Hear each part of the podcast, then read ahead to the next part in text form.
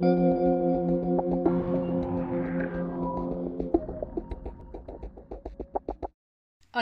bienvenido a Medita Mindful Podcast. En este episodio te comparto una charla que tuve con Bárbara Acevedo, donde comentamos acerca de una sabiduría con 2500 años de antigüedad, enseñanzas milenarias que nos han mostrado cómo podemos crear nuestra realidad. Te invito a quedarte con nosotros y descubrir más de todo esto. Comenzamos.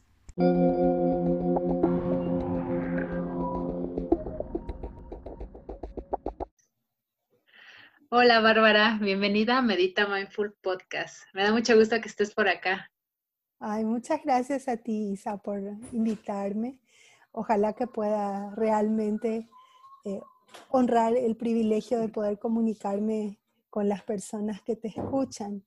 Es siempre importante encontrar nexos con personas que necesiten de la información que vamos a compartir. Entonces, me siento muy, muy complacida de poder compartir este día contigo. Ah, muchas gracias. Bueno, antes de empezar con nuestra charla, quiero hacerte cinco preguntas para que las personas conozcan un poco más de ti. Y eh, la primera es, ¿de qué estás agradecida hoy?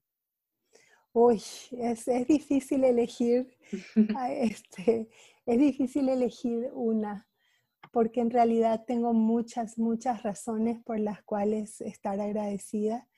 El, en el, primer, el primer punto es siempre tener la oportunidad de servir y tener a personas a quienes este, podamos entregar las, lo que hacemos y los beneficios que podemos que podemos darles a partir de lo que nosotros sabemos hacer. Y como siempre, la familia, la oportunidad de tener un lugar en donde trabajar con seguridad, un lugar en donde poder este, tener afectos, demostrar afecto y en donde encuentres un, un, sentido a lo que haces, le puedas dar sentido a lo que haces que eso sea relevante, que sea significativo para las personas y que te deje una satisfacción por haber compartido lo que haces, mm. viendo que los demás sacan beneficio de lo que tú haces. Entonces, es todo ese, ese cúmulo de, cosas. Estoy muy agradecida por eso, por la vida, mm. por, por mi familia, y también por tener la oportunidad de compartir este momento contigo. Ah, gracias. Mm, ok, la segunda. ¿Qué estás leyendo en estos momentos o cuál fue, fue el último libro que leíste? Mm, estoy leyendo varios, varios libros. Uno, uno muy importante, muy importante es, eh, se llama La luz del sol en el camino a la libertad. Este, es una traducción de, de Geshe Michael Roach. Mm. Es, es, un comentario, es, es, un comentario de un comentario. Suelen ser esos libros. Sí. Em, entonces, eh, que tiene que ver justamente con un comentario del tallador de diamantes. Mm. Este, es, ese es un libro muy, muy profundo, entonces verdaderamente se disfruta leyendo, no es una novelita, sino que hay como que tomarle el, sabor y el sentido a lo que vas leyendo y tratar de aplicarlo este, a, tu vida, ¿verdad? Mm. Y eh, también estamos estudiando un, libro importante que fue escrito por un maestro eh, que se llama Shantideva, su nombre quiere decir ángel de, paz. Shanti es paz, Deva es ángel. El maestro Shanti Deva.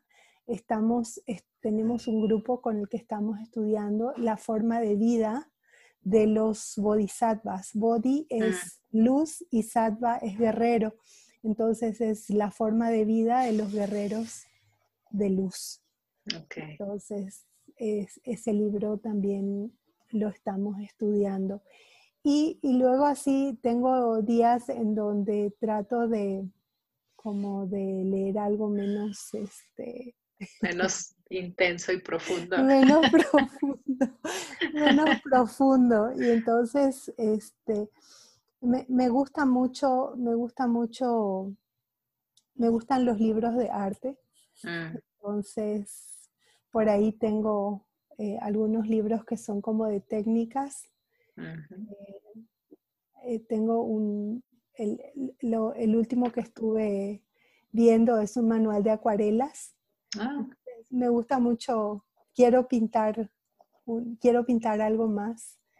padre. Entonces estaba viendo mi, retomando mi librito de acuarelas, a ver si es que me animo a, porque fíjate, cuando dejas algo por un tiempo, luego tienes como esa sensación de temor de cuando lo vas a retomar.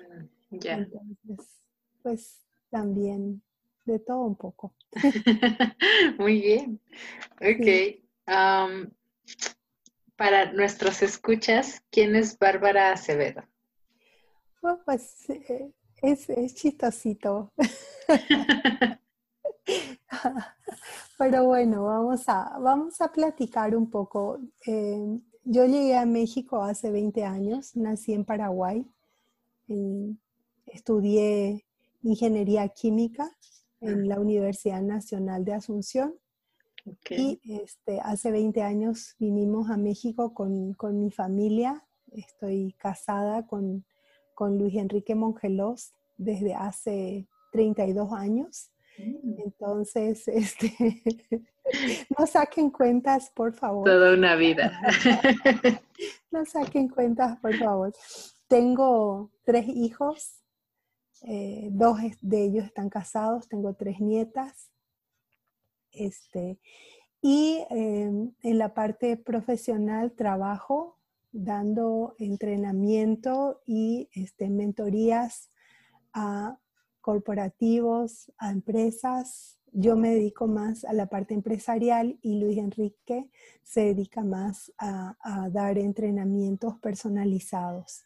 Entonces nos dedicamos a, dar estos entrenamientos, estas mentorías para poder hacer reingeniería de procesos que pueden ser desde administrativos, operativos, de producción, etc. Y, este, y nos, nos, encanta trabajar con la gente. Tenemos, ah, desde hace años, trabajamos con personas para que puedan ampliar su visión personal, ya sea que, que lo hagan de manera individual o dentro de sus organizaciones y poder tener resultados diferentes. Nos gusta pensar de que trabajamos para que las personas tengan transformaciones radicales. Entonces, eso es, eso es lo que hacemos. Muy bien. Ok. Ahora, ¿quién o qué te inspira? Uf, por supuesto que Michael Roach. Sí. me, inspira, me inspira muchísimo, es es una persona increíble, muy dinámica. Geshe Michael tiene eh, un libro que a lo mejor ustedes ya, ya conocen, El tallador de diamantes, que fue traducido, no sé cuántos idiomas lleva ahora, creo que 30 ya alcanzó. Entonces es un bestseller internacional. Él es un hombre de negocios, es un filántropo, sostiene una serie de de proyectos que, buscan mejorar los negocios a través del mundo. Tiene una universidad, el Sedona College, que está tratando de recuperar una serie de, textos. Eh, más bien plantea una serie de programas sobre la base de la sabiduría asiática y está tratando de, recuperar textos de los clásicos asiáticos. Este, ellos han recuperado textos de India, de China, de, Tíbet, este, y, es un maestro increíble. También así de forma más cercana, me inspira mucho mi esposo Luis Enrique. Es una persona extremadamente dinámica, es estudioso, es... Yo, yo creo que eso es lo que nos ha mantenido este, durante 32 años en, un matrimonio, el, hecho de admirarle, de, de, que me inspire y que este, hasta hoy día pueda encontrar que es capaz de sacar lo mejor de mí. Mm. Entonces, creo que eso es muy valioso. Y, muchísimas personas que no quisiera, quedarme corta y que algunos se sienta de menos, pero he tenido la fortuna de trabajar con, muchas personas que realmente este, me han enseñado mucho. Estuve trabajando durante, durante más de 11 años en el corporativo del grupo Flecha Amarilla. Entonces, este, hay, eh, durante ese tiempo aprendí muchísimas, muchísimas cosas de muchas personas muy valiosas. Y, bueno, eh, había varios ejecutivos que yo creo que son verdaderamente ejemplos de personas que son exitosas en sus, en sus negocios y en, sus, y en su familia. Entonces, en fin. Sí, sí, podríamos llenar el podcast de inspiración. Es, correcto, es correcto. ok. bueno, la última antes de entrar a nuestra charla, ahorita, o bueno, dependiendo de cómo lo, lo conceptualices, ¿cuál es tu mayor miedo? Mm, a no hacer lo suficiente. Mm. Ese es que siempre este, está ahí pendiente, como de tratar de hacer todo lo que pueda, de, hacer cosas que sean verdaderamente relevantes y, este, y poder ayudar a todo el que se cruce, poder encontrar la nota que, mueve esa, que toca esa nota en, en la persona que encuentro para, para poder sacar lo mejor que tiene en sí mismo. Mm. Entonces, este, mi preocupación siempre es poder hacer lo suficiente y todo lo que esté en mi mano para que se encuentren. ok. Con su Qué interesante. Con su mayor tesoro. Sí. Qué fuerte y qué interesante. gracias, gracias. Se me hace mm, muy bondadoso también. sí ok, ahora sí. Vamos a, platicar un poquito y digo, ya dentro de, eh, de las preguntas nos comentaste que vienes de Paraguay y, digamos, bueno, que estás casada y a lo que se dedican. bueno, queremos platicar sobre este tema del tallador de diamantes, justamente, ¿no? Como toda esta filosofía pero me gustaría que nos eh, dijeras como primero cómo era tu vida antes de conocer toda esta filosofía y cómo, digamos, se ha transformado después de. Sí, es, es bien interesante lo que, lo que sucede cuando te encuentras con el tallador de diamantes. Sí. Sucede en un momento en donde quizás eh, lo recibas como me, como me pasó a mí. Yo recibí el, libro del tallador de diamantes mucho antes de que verdaderamente encontrara eco en mi, en mi persona. Es, mm. es, es chistoso, es, es como se te llega y tienes como una situación en donde este, puedes recibir esa información, pero aún no estás listo para ella. Es, chistoso, pero... Y, llega un momento en donde estás listo para recibir lo que el tallador tiene que comunicarte. Entonces, ese, ese es un punto. Y sucede luego que tienes un momento disruptivo en tu vida y me gustaría llamarlo así, un punto en donde tú eh, encuentras una inflexión. Puede ser una caída, una, puede ser una tragedia, puede ser una situación difícil en la que atraviesas y te das cuenta de que lo que tú haces todos los días tiene que ser más relevante, tiene que tener mayor significado para ti y tiene que estar direccionado a tu propósito de vida. De repente te encuentras con, en, una situación en donde te cuestionas si la forma en la que tú estás viviendo este, verdaderamente está llevándote hacia la dirección que es importante para ti. Porque hay muchas cosas que son urgentes en nuestra vida, pero esas nos consumen, consumen nuestra energía, consumen eh, inclusive nuestra persona. Y llega un momento, un momento de inflexión, un momento en donde tú te preguntas si es todo lo que vas a hacer y de si lo que estás haciendo como quien dice, si tu escalera está en la pared correcta hmm. para llevarte a la meta que tú tienes como persona, como ser humano. Y si las cosas que tienes en tu vida realmente son valiosas, esas cosas que tú quieres en tu vida realmente tienen el valor que tú este, que, tú esperas, aquello que tú esperas recibir y el precio que estás dispuesto a pagar por eso también. Porque muchas veces este, nos embarcamos en, en, en, aventuras, como quien, por ejemplo, dice, quien, quien quiere comprar una casa costosa, pero después le sufre todo el tiempo para poder pagar la hipoteca. Claro. Dices, no tengo chance de disfrutarla porque estoy tan atareado pagando que ni siquiera este, puedo estar adentro, ¿no?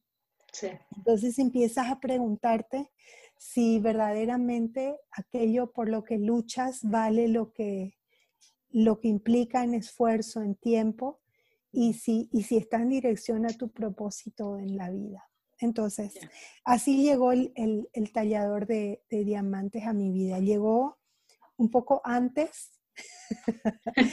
sí, te entiendo. Pero estuvo ahí pero estuvo ahí en el momento que este, lo necesitaba. lo, estuvo ahí en el momento en que lo necesitaba y, este, y para lo que sirve es eso, para que tú te cuestiones y este, como resultado ese contacto con ese conocimiento, amplíes tu visión y amplíes el alcance de tu de tus esfuerzos. Mm. Dices, yo estaba eh, dedicando este esfuerzo para esta meta y encuentro que es una meta de corto plazo.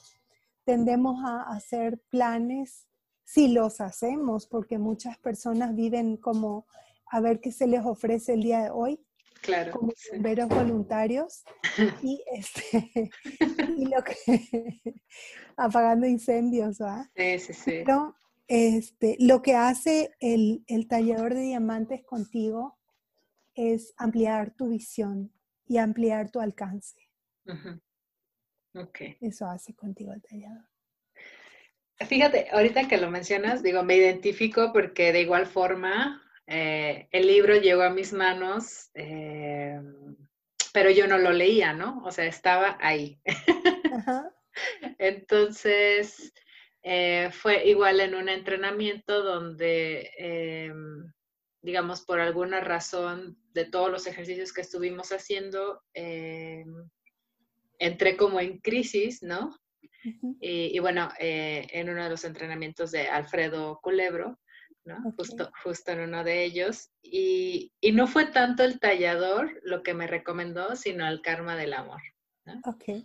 Entonces dije, pues ahí están en la biblioteca, sin usarlo, pero, pero fue tanto como el impacto que tuvo en mí que, o sea, terminando, pues sí, digamos, al día siguiente, pues me dirigí a él, ¿no? Eh, entonces yo empecé con el karma del amor, eh, porque me hizo mucho sentido, ¿no? Eh, me resonó bastante y después entré con el tallador. O sea, y fue, no, no inmediatamente, pero sí como un tiempo después, pero cuando ya tenía como esas semillas, ¿no? Como para poder entender la información, porque tal vez de otra forma no hubiera podido como abrazar todo ese conocimiento. Entonces, sí, me hace mucho sentido lo que dices. Y, bueno, ahorita para, para nuestros escuchas, em, igual si, si, nos pudieras platicar un poquito más como de qué se trata esta filosofía. Ok. Eh, este libro, El tallador de diamantes, al que nos estamos refiriendo tú y yo, y el karma del amor, eh, se basan en filosofía eh, de clásicos asiáticos. Es, una, es un conocimiento que proviene desde hace 2500 años y que este, fue transmitido por el Buda. Entonces, ah, muchas veces las personas tienen como una idea eh, de ¿de qué es lo que transmitió el Buda? Se preguntan, ¿de, qué, ¿de qué me habló? Porque luego pensamos, filosofía es algo que, relacionamos como con los libros y con leer mucho, y la realidad es que luego te sientes, sientes que necesitas saber más y te acercas a los libros, ¿verdad? Pero básicamente él enseñó acerca de iluminación, pero quiero exponerlo de esta manera porque así se lo escuché también a Geshe Michael. ¿Qué, es la iluminación?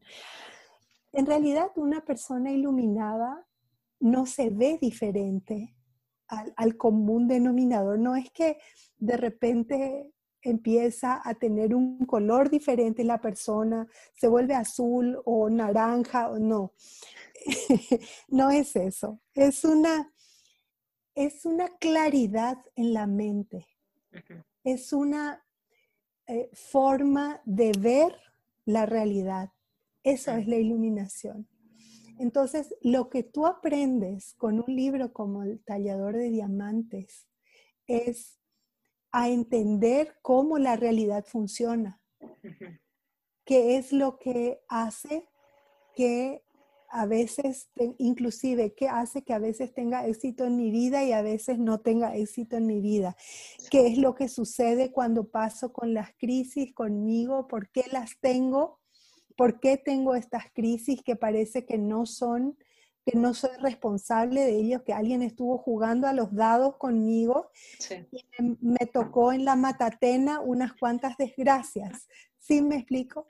Entonces, cuando tú te encuentras con, este, con esta sabiduría, lo que tomas es responsabilidad primero sobre lo que te sucede. Y, y empiezas a entender lo que nosotros llamamos principios universales. Porque los principios universales es cómo funciona la realidad y cómo, la cómo percibo la realidad.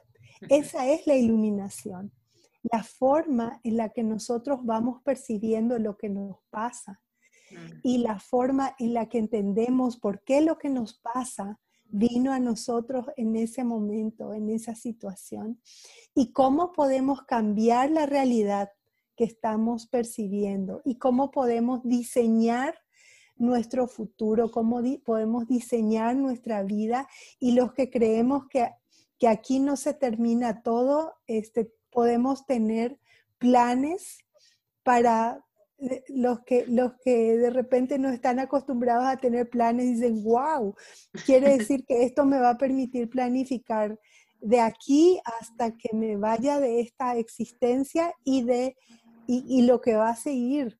Exacto. Entonces, este esquema, este, yo, yo entiendo que no todas las personas puedan tener esta, como esta necesidad de planificar a muy, muy largo plazo, pero este, el hecho de que puedas planificar a largo plazo implica que consideraste todos los intervalos de tiempo hasta llegar al largo plazo. Mm. Entonces, cuando tú adquieres este conocimiento, lo que te permite es ampliar tu perspectiva de vida, ampliar tu propósito, meter a más personas en tu círculo, meter más, este, más metas, más eh, propósitos que a lo mejor jamás pensaste que los tuvieras.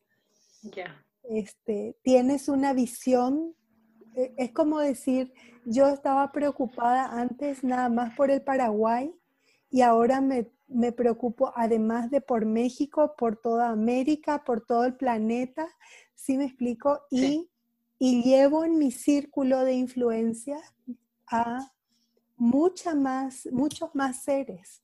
Eso es lo que te da el contacto con el tallador y, este, y por supuesto es incluyente, no es que porque pienso también en los mexicanos dejé de preocuparme por mi familia en Paraguay. No, sí, claro. el, una vez escuché a alguien decir que el corazón es un músculo. Cuanto más se ejercita, más fuerte se pone. Sí, sí, sí, sí.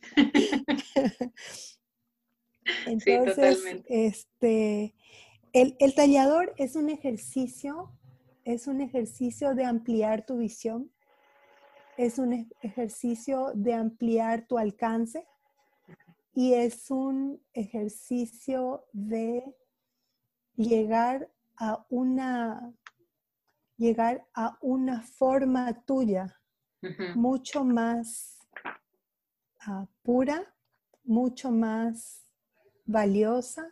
De hecho, es el contacto con tu ser de con tu ser más importante, con esa parte preciosa que está dentro tuyo, con la que quizá jamás te diste la oportunidad de entrar en contacto.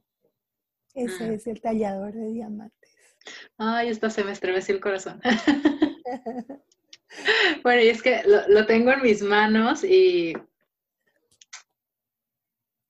y, son, bueno, para mí son como de esos libros, digo, porque tengo ah, cuatro de Geshe.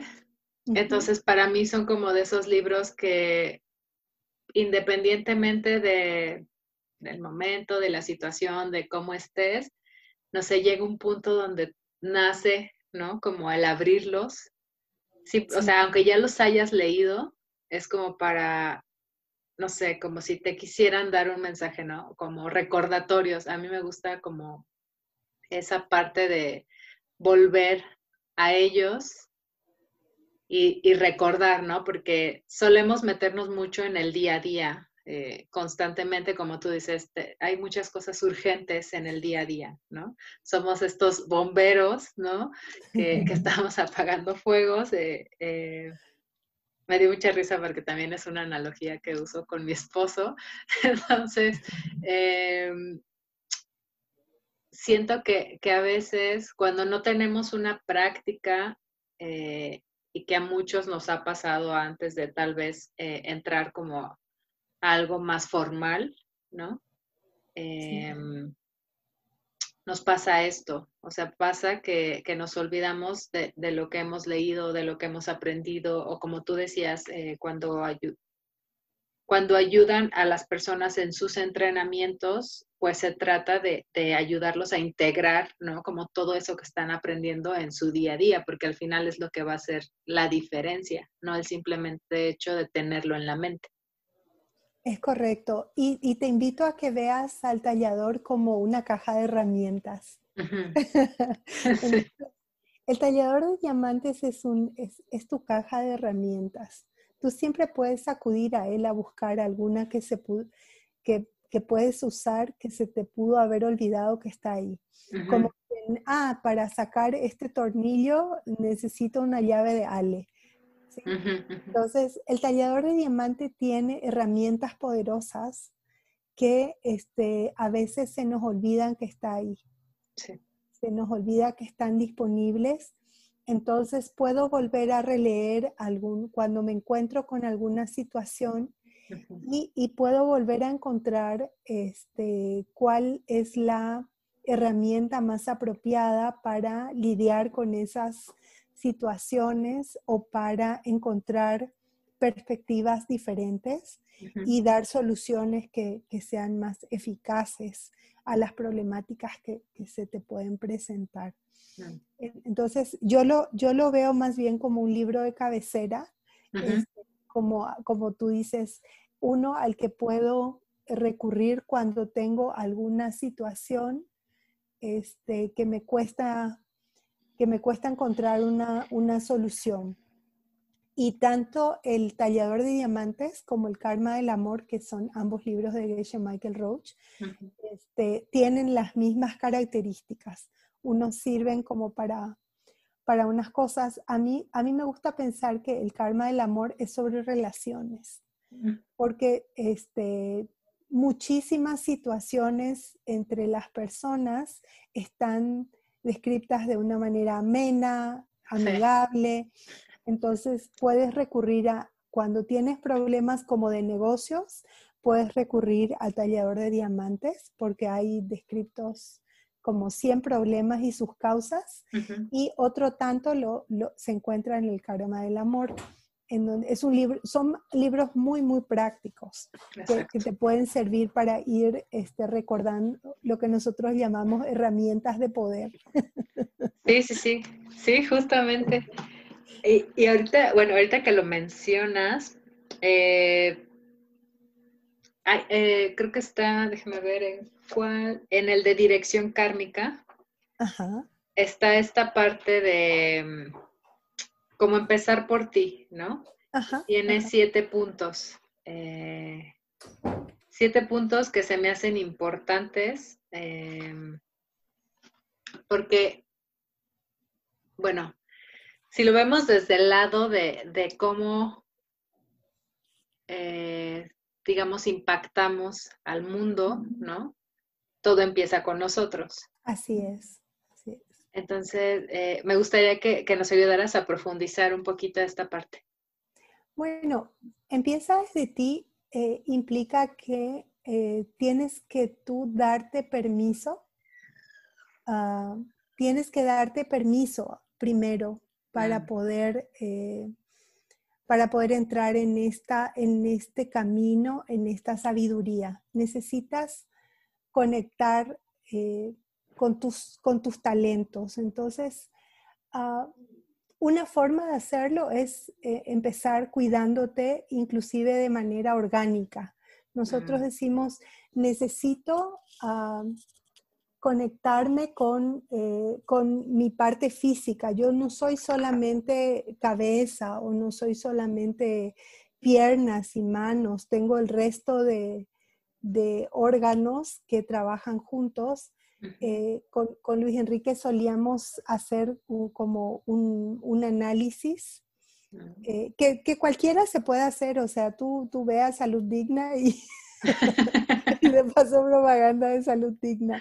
Me da mucho gusto, me da mucho gusto que haya ese tipo de, de opciones aquí en, este, en, en México.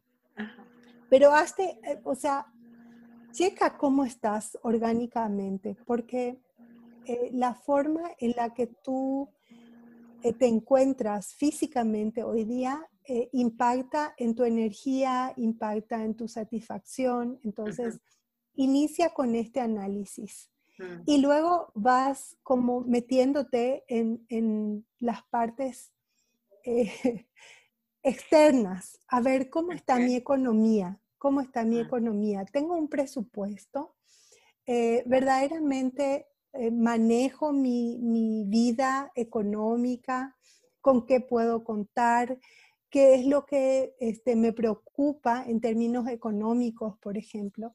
Entonces hago como una revisión de toda mi situación física, externa, y luego empiezo a meterme dentro, a ver cómo está eh, la parte ética, como los yogis. Y, mm. tenemos la fortuna de de vivir en un país este, que tiene raíces, geshe siempre lo dice, raíces cristianas. Eh, ¿en, qué sentido? En que nos dan un, un código de conducta para con los demás. Y así también hay un, código de conducta que, siguen los yogis. Llamas y ni llamas, que son como, como reglas morales, como reglas morales que tú, que tú tu moralidad con los demás, cómo te comportas con los demás, de si respetas las cosas ajenas, de si, de si este, ahimsa, que es no, la no, si practicas la no violencia, si practicas hablar con la verdad, etcétera, ¿no? Este, entonces, checas también esa parte. Y luego empiezas a extender lo que, lo que tú haces en el sentido de ver cómo está equilibrado tu, mente, a qué, metes a tu mente, mm. cómo compensas esta parte de, tu parte creativa, tu parte lógica, y, sigue aprendiendo. Busca enriquecer lo que metes a la mente, igual que enriqueces lo que metes a tu estómago. Entonces, sigue aprendiendo, sirve a los demás.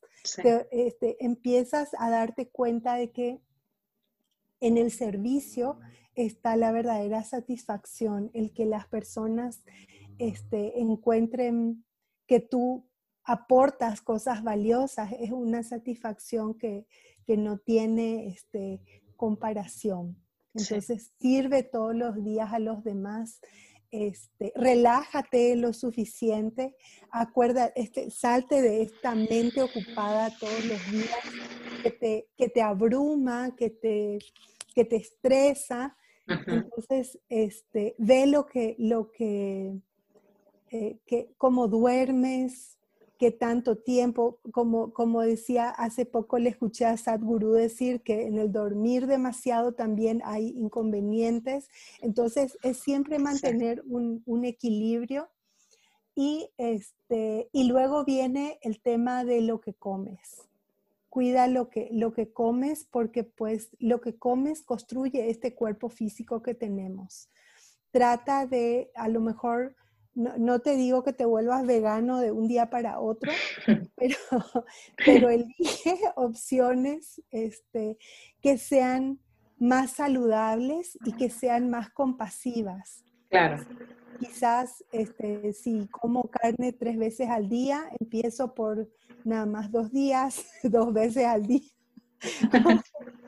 o a lo mejor una vez al día, eh, todos los días, y después nada más tres veces a la semana, y así voy este, limpiando mi cuerpo de todas esas de todas esas toxinas, ¿verdad? Claro. Entonces, esas son las como las recomendaciones que vienen de empieza desde ti. Mm. Chécate, ve, ve cómo está tu, tu persona este, integralmente, no como refacciones. sí. Como en todos los ámbitos. Y eso te va a ayudar a tener, este, a mantener cierta claridad, a ver mm. las cosas con, con claridad. ¿sí? Sí, sí, sí, e, se me hace muy importante porque, digo, inclusive muchas personas, y, en algún momento me sucedió, eh, tratas de ver por todos, ¿no? Menos por ti, ¿no? Digo, podría haber muchas cosas detrás también, ¿no? Sí. Pero creo que, em, digo, es importante siempre y bueno, últimamente ahora con todo este tema de de la pandemia, ¿no? Eh, también ir hacia adentro, ¿no? Como, como cuidar toda esta parte integral de, de quiénes somos, eh, para realmente, no sé, siento yo que compartirnos de una forma distinta o, tal vez más eh, completa, ¿no? Con, con el mundo. Sí, fíjate, siempre he escuchado de personas que comentan, es que me doy demasiado a los demás. ¿Sí me explico? Sí, sí, sí. Y, fíjate, el, tema es desde dónde lo haces. Ajá. ¿Sí me explico? ¿Dónde estás parado cuando crees, fíjate, dónde estoy parado cuando cree, creo que estoy dando demasiado? Entonces, si, si lo que estoy haciendo es para reafirmarme como persona, entonces la fuente no es la apropiada. Mm. La fuente de la, de, la persona no está afuera, está adentro. Sí. Entonces, yo suelo escuchar las personas que este, tienen su enfoque en que los demás tienen que darles como la confirmación de que son valiosas. Entonces, esa parte de estoy dando demasiado a los demás viene desde eso, porque la fuente no es suficiente. ¿Sí me explico? En cambio, Si lo que tú estás dando viene de adentro, de dentro tuyo, fíjate, si tú, si tu acción de dar proviene del tesoro ilimitado que tienes dentro, jamás vas a dar demasiado por lo mismo, porque es ilimitado. Sí. ¿Sí, me explico? Entonces, el problema de la persona que cree que está dando demasiado es que la fuente está equivocada. Mm. Cree que lo que está dando viene de afuera. En cambio, si entendiera que lo que está dando viene de adentro, esa es una fuente ilimitada y jamás va a tener la situación de dar demasiado porque esa fuente jamás se acaba, no hay manera de que se acabe. Inclusive la sensación es diferente. Es muy diferente. Sí. Es muy diferente. Haz de cuenta, cuando tú crees que lo que estás, lo que estás dando viene de afuera, entonces es un dar desde la escasez. En cambio, cuando lo que tú estás dando viene de adentro, das desde la abundancia. Sí. ¿Sí? este, no, no existe tal cosa como dar demasiado, solo la fuente no, está, no es apropiada. Mm. El lugar desde donde estás obteniendo las cosas, crees que se va a acabar. Sí, sí, sí. Sí, e, esta es una de las cosas que, que más me gusta de, de, todo esto de, pues sí, del tallador en sí, porque te pone las cosas en perspectiva, ¿no? O sea, te hace reflexionar, te hace como ver las cosas, no sé, como fuera de ti, pero dentro de ti, no sé si me explico. A mí me gusta pensar que este, te alzó para que tú veas, es, como la vista de pájaro, ¿no? Mm. Muchas veces cuando, cuando tu visión como, como estás viendo una situación desde la miopía. ¿Sí? Entonces tienes tan cerca la cosa de tus narices que no puedes percibir lo que es. Es como, como tener puesto unos lentes microscópicos y no saber que los tienes puestos.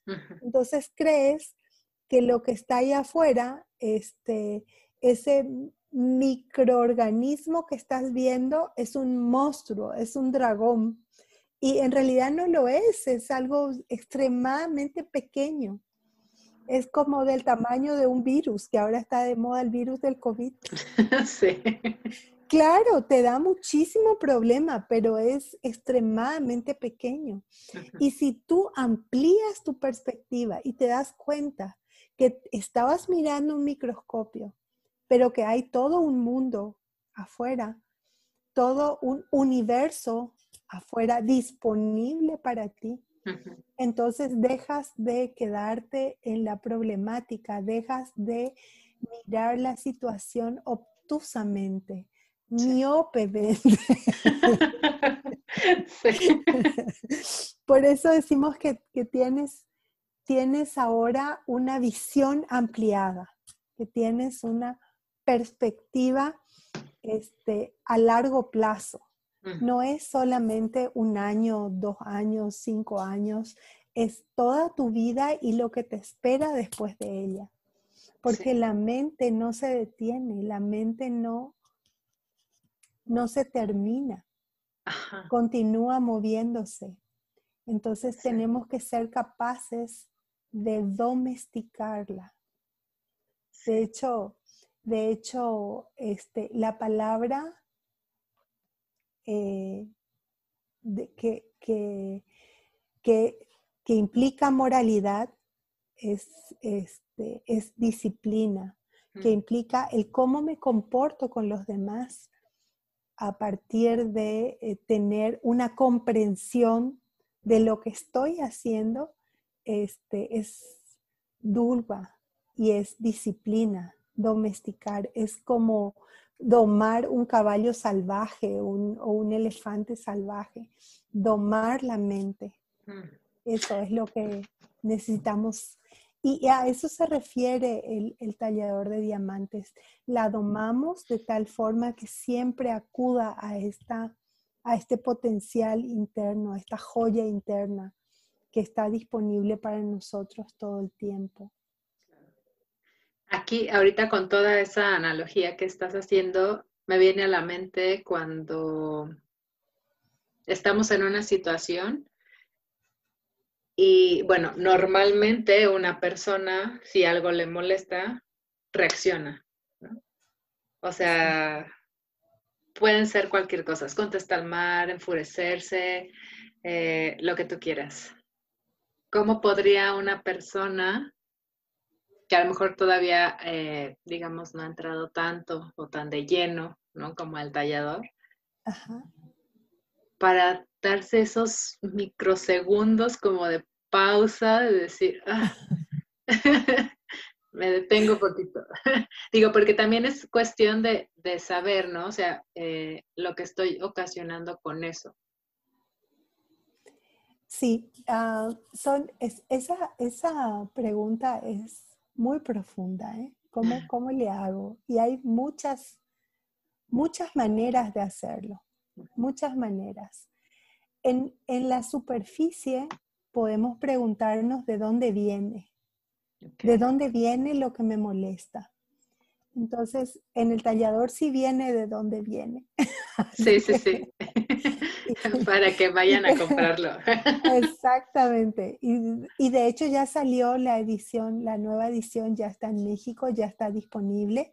Voy a ah. este, pedir también que nos, que nos pasen en dónde se puede conseguir ah. el tallador. Este, las, las personas que están encargadas de la edición de la de perdón, de la edición en México ya están listas y ya está disponible. De hecho, ya se puede encontrar en Amazon. Este, el, pero pues aquí en México hay eh, editoriales que las están, las están publicando. Mm, eh, te la voy a dejar, te, la, voy a conseguir para, para, que lo puedas publicar también. Eh, una de las cosas es este, entender de dónde viene lo que me molesta. Eh, y eso necesitaría un tiempo un poquito más largo para explicar de dónde viene lo que le molesta, lo que nos molesta. Puede ser en, no sé, puede ser en otra edición o, sí, claro. así, porque es un poco largo, pero eh, algo que nos enseñó Geshe Michael justamente en el último retiro que se llamó Amor en tiempos de virus. Mm. Amor en los tiempos de virus se llamó el último retiro es que nos enseñó a detectar, a detectar este, cómo empiezo a molestarme. Okay. Lo que va definitivamente a eliminar que las cosas me molesten es un poco más largo. Pero, sí, sí, sí. pero podemos aprender como el previo, como sé perfecto cómo me siento cuando estoy molesto. Pero yo puedo aprender a través de la meditación, de una meditación que se llama analítica y que no es nada complicada. Fíjate, es cuando estoy tranquilo, eh, como en este momento que estamos platicando tú y yo. Haz de cuenta, yo puedo iniciar un diálogo interno y eso es meditación. Y empiezo a, a transitar a través de, de, algo que me estoy comentando a mí misma y empiezo y digo, a ver, voy a imaginarme que alguien me molesta. Y entonces empiezo, supongo que es mi esposo. Dice, a ver, este, ¿cómo es cuando me dice, voy a imaginarme que él está empezando a decirme algo que me molesta y voy a tratar de detectar el punto en donde me engancho. Mm. ¿Sí me explico? Sí. Una vez que me enganché, olvídate. Ya voy a reaccionar seguro, seguro, le digo hasta de lo que se va a morir. Sí, sí, sí. Pero empiezo a ser sensible a cómo es el momento antes de que me enganche. Mm, ¿Sí? Entonces, ah, y me empiezo a imaginar, supongo que, este, no sé, que empecé tarde a cocinar. Y me imagino en la cocina y digo, mm, empecé tarde a cocinar. Cuando los varones tienen el, el, estómago vacío, empiezan a no razonar y me va a decir algo que no se le juntan las neuronas y me va a decir algo que me irrite. Entonces me imagino el momento que me va a, va a abrir la boca, como cuando no termina de abrir la boca y salir la palabra, ese es el momento en donde yo puedo cachar y decirme, va a decir algo que no me va a gustar. Mm. Entonces me preparo, como cuando uno se prepara para recibir un golpe, ¿sí sabes? sí, sí, sí. Y dices, como, este, como sé que me va, mm, me va a pegar un golpe, yo esquivo la mejilla y no lo recibo. ¿Sí? Mm. Entonces, detecto que me va a decir algo y yo digo, por los próximos dos minutos mis labios están sellados.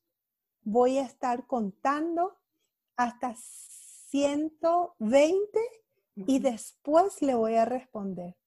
Porque en ese momento en que me calle dos minutos, voy a acordarme de de dónde vienen las cosas.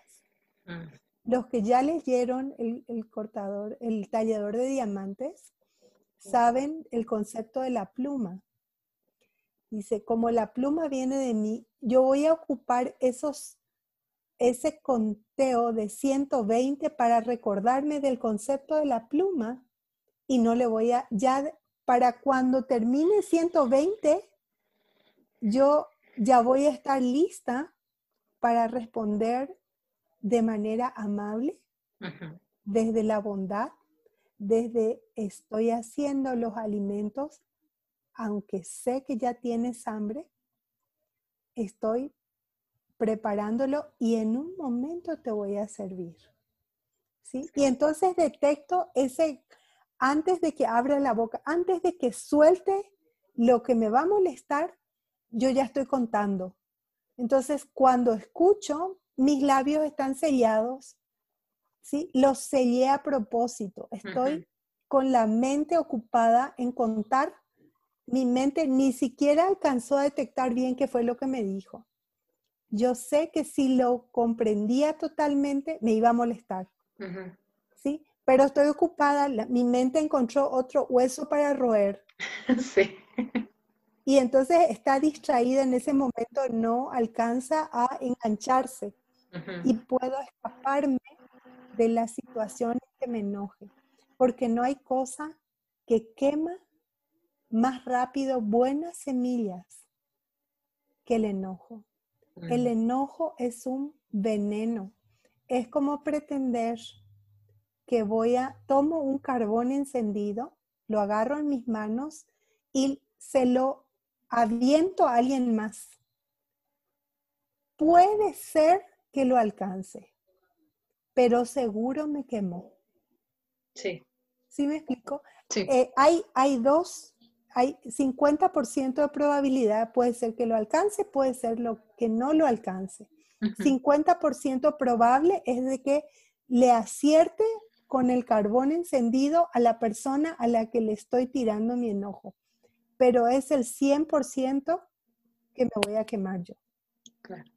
Entonces, haz de cuenta, si tengo presente que el enojo me hace más daño a mí que al, que, al sujeto de mi enojo, voy a aprender a detener mi enojo a tiempo. Sí. Sí, perdón, adelante. Sí, puede ser que le haga daño a la persona a la que va dirigida, pero a mí sin duda me hizo daño. Sí, y, es que muchas veces ni siquiera somos conscientes de eso, ¿no? O sea, hasta por sentido común, ¿no? Es eh, cuando tú te enojas y la otra persona puede estar en sus laureles sin siquiera imaginar, ¿no? Claro. Que estás enojado. Entonces, realmente todo ese sentimiento está haciendo estragos en ti. Así es. De hecho, químicamente, genera unas sensaciones desagradables.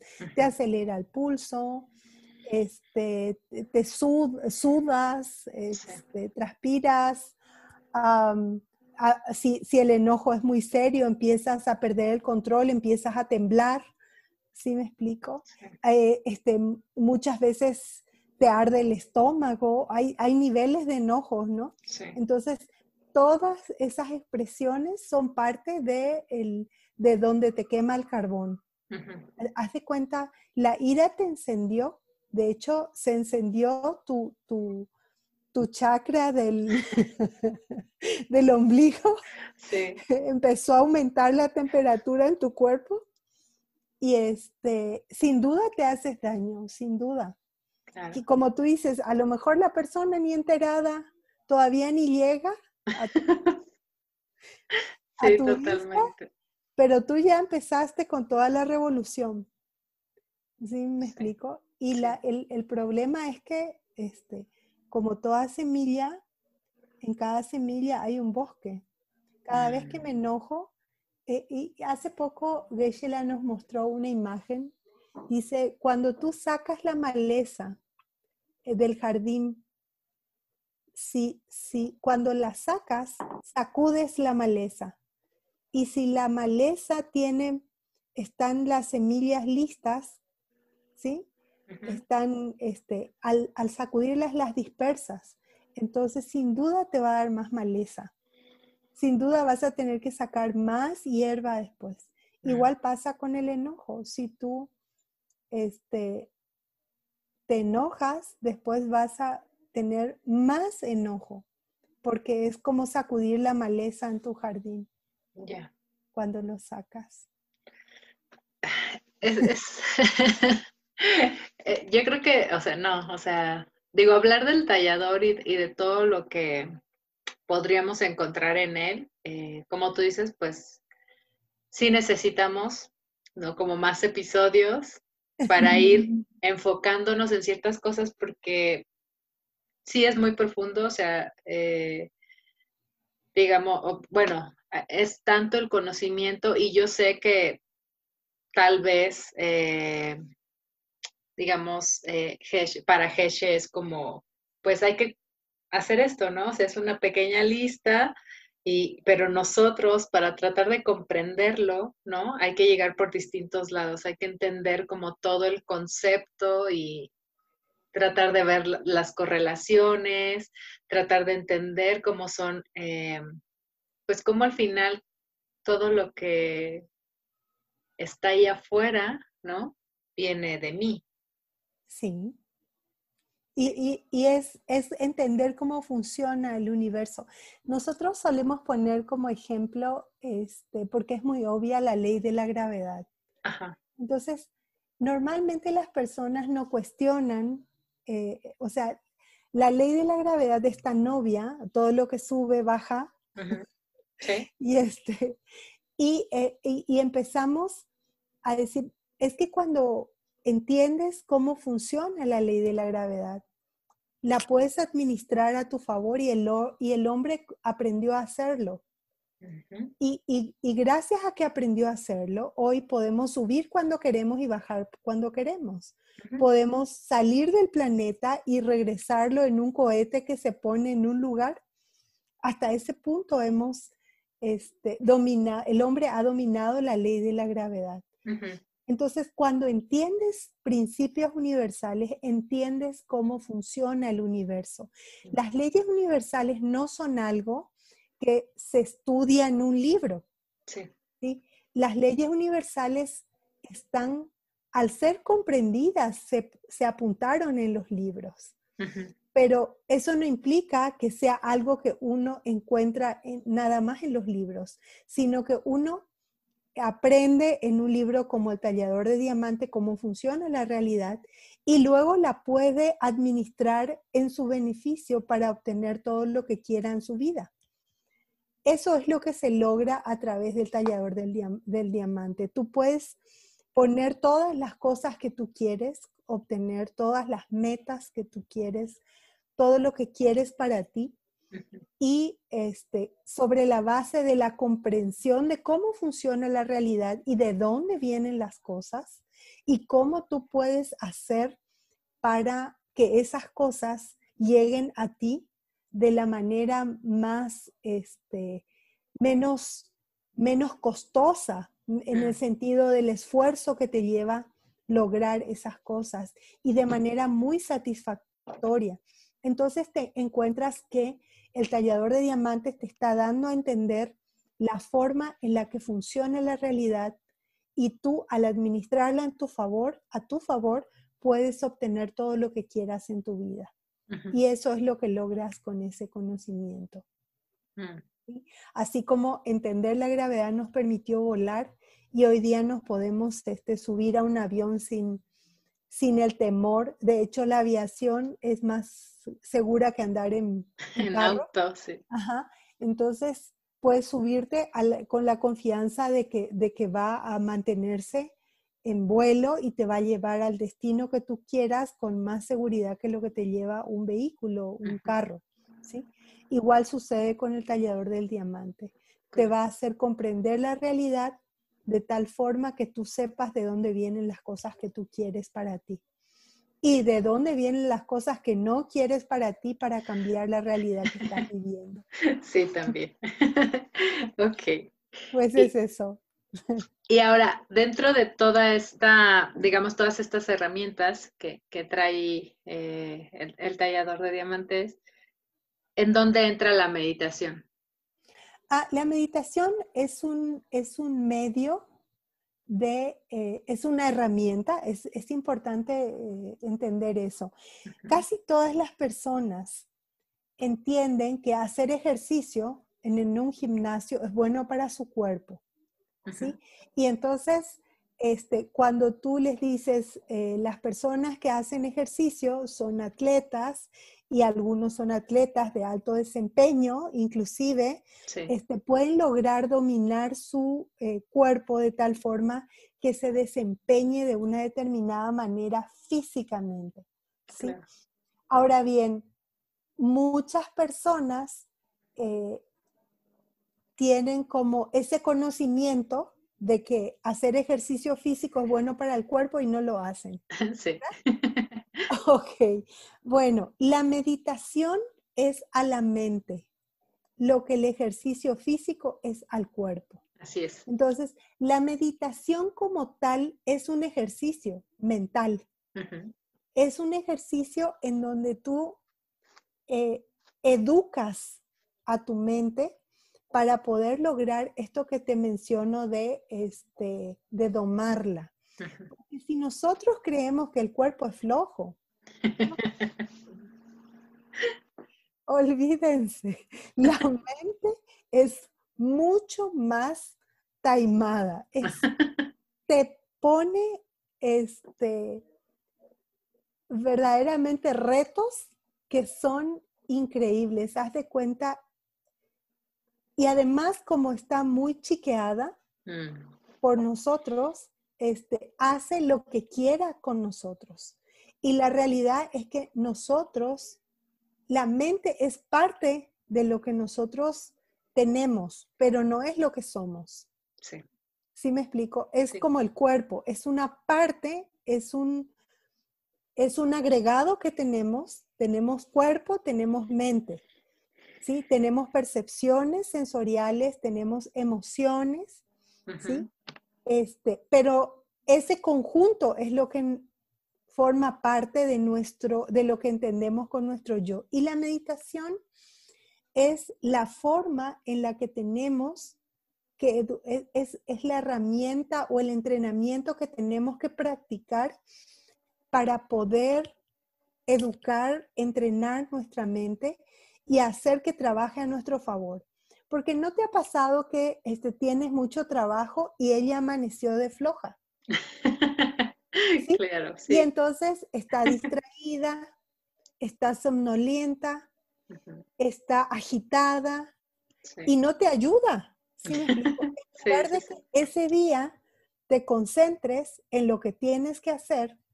Ellas ya declaró viernes de tarde y está pensando en otra cosa. Entonces, no te funciona bien.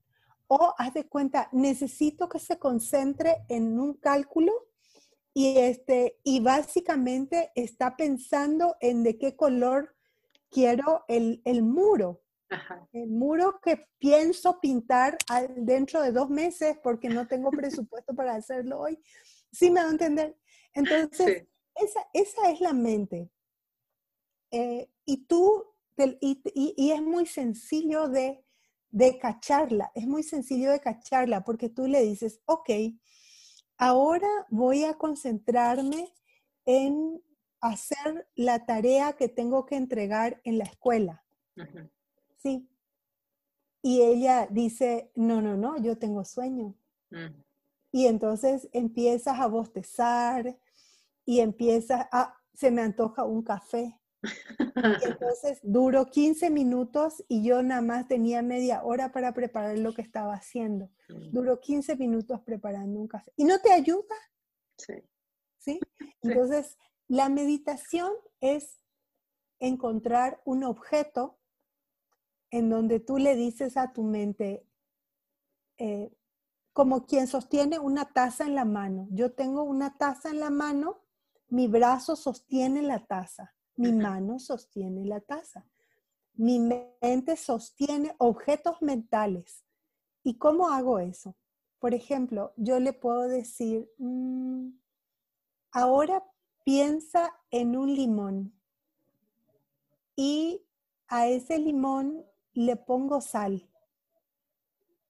¿Y sabes qué hace la mente? De inmediato empieza la lengua a salivar.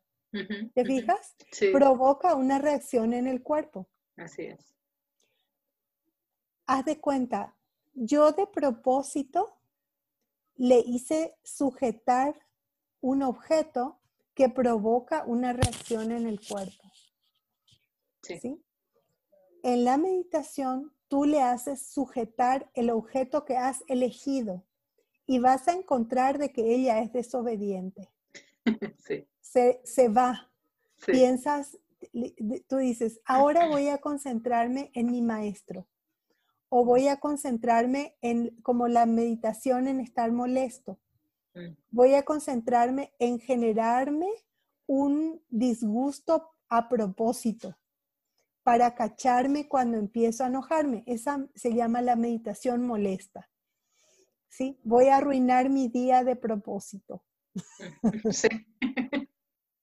Pero voy a arruinarle con el propósito, voy a arruinarlo ahora con el propósito de que cuando sea el momento, no arruine los momentos que van a venir después porque voy a evitar el enojo.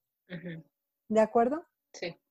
Entonces, le hago sostener un objeto mental que en ese momento, en, un momento era limón, en otro momento es algo que me hace enojar. Y yo puedo usar la meditación para discurrir sobre una situación problemática que tengo y diseñar soluciones. Mm. O puedo discurrir sobre un tema en la mente y voy a encontrar de que si no estoy acostumbrada a hacer la meditación, la mente se quiere ir a otro tema. Sí. me explico? La mente se quiere ir a otro tema. Entonces, por ejemplo, estoy tratando de meditar en este, sacar el problema a alguien más, sacar un problema de alguien más, y ella piensa en el desayuno mm. o en lo que voy a preparar a mediodía para el almuerzo. Entonces quiere decir que perdí el objeto de meditación. Y la meditación es eso, es sostener un objeto mental y este, obligar a la mente a, estar sobre ese objeto mental con claridad, con atención, este, para verdaderamente hacer, igual que sucede en el gimnasio, este, sacar provecho de ese proceso de este, entrenar a la mente a enfocarse en algo que yo necesito o quiero en ese momento. Mm. Sí, e, eso que comentas, bueno, obviamente tú lo platicas y a mí se me vienen todos los beneficios, ¿no? En la cabeza. pero justo eh, esa parte es como, eh, ponías el ejemplo, ¿no? De cuando quieres hacer algo, em, ah, porque tienes, eh, no sé, cierta actividad en tu trabajo o a lo mejor en tus proyectos o, no sé, tal vez en tu hogar también. Y, y pasa esto, entonces la meditación de alguna forma, digo, si lo vemos como em, más coloquialmente hablando, eh, nos ayuda ¿no? a, tener ese enfoque, a ser más productivos, a, estar más presentes. Es correcto. Y a diseñar nuestras reacciones, a ser proactivos. Eso realmente quiere decir ser proactivo. no, no reaccionar ante lo que me pasa, sino diseñar de antemano, como en el caso de la meditación molesta, cómo voy a proceder con otra persona que viene a darme un regalo que no quiero aceptar. Sí, sí, sí. Ahí es como saber responder en lugar de reaccionar. Diseñar mi, mi, forma de, este, diseñar mi forma de entregar cuando mm. estoy con otras personas, ¿no? Sí. Entonces, y, fíjate, muchas personas dirán, ay, pero entonces no voy a ser espontáneo. Y, así yo me acuerdo del, señor Picasso que decía mm. que la creatividad este, se presenta cuando te encuentras trabajando. En realidad, cuando has diseñado el curso, la creatividad te asiste. Sí. ¿sí? ¿Por qué? Porque tienes mayor claridad, es como hacen la comparación de la mente con un lago, en donde si el agua es tranquila, si, el, agua del lago es tranquila, tú puedes ver el fondo. Y puedes ver el efecto de cada cosa en el lago. Entonces cae una gota y tú ves las ondas moverse en el lago. Pero si está, si está cayendo lluvia, hay demasiadas gotas el lago está muy turbulento, todo el fondo se está moviendo, entonces tú no puedes observar lo que está sucediendo con claridad. Y al no poder observarlo con claridad, tú no puedes diseñar algo que sea más funcional, más efectivo para ti en ese momento. Es como decir, si, si mi mente está tranquila, y yo estoy acostumbrado a saber cuando empiezo a molestarme, probablemente sea capaz de como oler que la persona va a traerme una situación que no quiero y preparar de antemano mi mente para no reaccionar de una forma que me va a traer más sufrimiento y dolor en lo que sigue de mi vida. Entonces, este, todo lo que yo hago a los demás se, me regresa como un boomerang. Entonces, si yo entrego bondad, si yo entrego paciencia, si yo entrego esfuerzo gozoso, si, si, si yo este, pongo en mi proceder sabiduría siempre, eso es lo que voy a recoger. Si yo siembro ira, si yo siembro eh, ignorancia, si estoy constantemente eh, agrediendo a la gente, lo que voy a cosechar va a ser de la misma naturaleza, va a ser violencia, va a ser, pues, este, a lo mejor uh, respondí algo desde la, desde la ignorancia y en mm. cambio es este proceder, esta forma de encarar la vida con, con claridad, con luz, que eso decíamos que era la iluminación, con tener una mente que sea capaz de encontrar soluciones creativas ante lo que me sucede. Entonces, este, seguramente mi, mis situaciones diarias van a empezar a cambiar. Lo que experimento todos los días lo voy a percibir diferente y voy a ser capaz de diseñar mi realidad hacia tener una una vida increíble, a cumplir los sueños que tengo y a que los demás tengan todo lo que necesitan y todo lo que, lo que esperan recibir también. Sí, es como pasar de, esta vida de urgencia, ¿no? A una vida sí más presente, pero enfocado a lo que es importante, ¿no? Sí, y nosotros a eso le llamamos paraíso. Sí.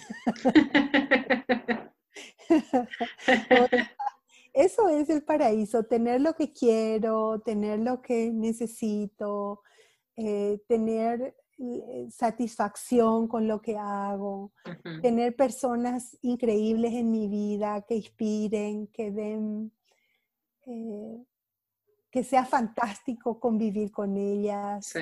Y, eso es finalmente tener una, una pareja durante 32 años y que todavía te den mariposas en el estómago cuando lo oh. Es padrísimo tener, puedes hacer este escalamiento de todo lo que tengas Claro. este, por ahorita tengo este cochecito, pero quiero tener un, un, uno mejorcito para que cumpla con ciertas necesidades este, que tengo. Y entonces haces un escalamiento. Y así también puedes hacer escalamiento de, de las relaciones que tú tengas. Tener mejores amigos, tener mejores colegas, tener gente que sea este, más inspiradora a tu alrededor y, tener una vida que sea padrísima de, vivir, ¿no? Y que al final encuentres que todo valió la pena y que, que no tienes que tener miedo de lo que sigue. Mm, sí, totalmente. Ay, no, Bárbara, yo, yo aquí estoy, yo aquí estoy feliz. eh, siento que, todo esto que, hemos platicado, digo, al final ah, yo lo veo también como, como esta semilla, ¿no? Desde sembrar y, es, pues ahora sí que, que va a llegar a, quien tenga que llegar en el momento que le tenga que llegar. Eh, se me hace muy valioso todo lo que estamos compartiendo. Eh, y ahorita, eh, con, todo lo que decías, es mucho de, hacer que las cosas sucedan, ¿no? De ser responsables desde nuestro lado, ¿no? Sí. Para ver algo o, lo que queremos ver afuera. Así es. Yo la verdad te agradezco esta oportunidad de comunicarme con tu audiencia. Este, es siempre un privilegio y una responsabilidad compartir este, este conocimiento y no compartirlo también, porque uno dice, este, ya quisiéramos encontrar más personas que, este, que tengan esta perspectiva. Pienso que toda nuestra realidad va a cambiar si es que compartimos esto y quedo a, disposición, a tu disposición y a, la de a la de tu audiencia en la medida que, que podamos este, compartir con ellos. Te voy a enviar el enlace de donde nos pueden eh, ubicar y dónde pueden conseguir el tallador de diamante para aquellas personas que les haya interesado por lo que platicamos, este, aprender más y, conocer más. Es un libro que no, no les va a cansar, es un sistema que que si adoptan verdaderamente todos vamos a tener una realidad muy diferente, mucho más grata, mucho más feliz. Sí, sí, totalmente. Sí, sí, Pues muchas gracias, Bárbara. Em, digo, eh, igual, eh, no sé si, si ahorita nos puedas comentar nada más si los encuentran en alguna página o será directo en el correo. Ah, sí tenemos página y sí tenemos correo, ambas ah. cosas te las, voy a, te las voy a proporcionar. Te voy a proporcionar un enlace a nuestra revista de servicios en la parte este, profesional, si, quieren ver lo que hacemos y así. Y también me comprometo a conseguirte este, los datos de la editorial del Tallador de Diamantes aquí en México. Entiendo que está en, Guadalajara pero les voy a proporcionar los enlaces para quien tenga interés de profundizar en esto que hemos compartido hoy. Y de nuevo, muchas gracias por esta oportunidad. Te mando un abrazo grande. Muchas gracias, Bárbara. Y aquí eh, seguimos. No, eh, yo seguro recurrir, recurriré en otra ocasión para profundizar sobre algo más. Em, y pues gracias también a, los que nos escuchan. Eh, esperemos que, que esto haya resonado con ustedes de alguna forma, que les haya sumado, ¿no? Eso es lo, importante. Y, bueno, muchas gracias a, Bárbara y a, todos. Sí, muchas gracias a tu audiencia por la paciencia y, por permitirme compartir esto. La verdad es, es muy grato tener esa oportunidad. Muchas gracias. Gracias. Hasta pronto.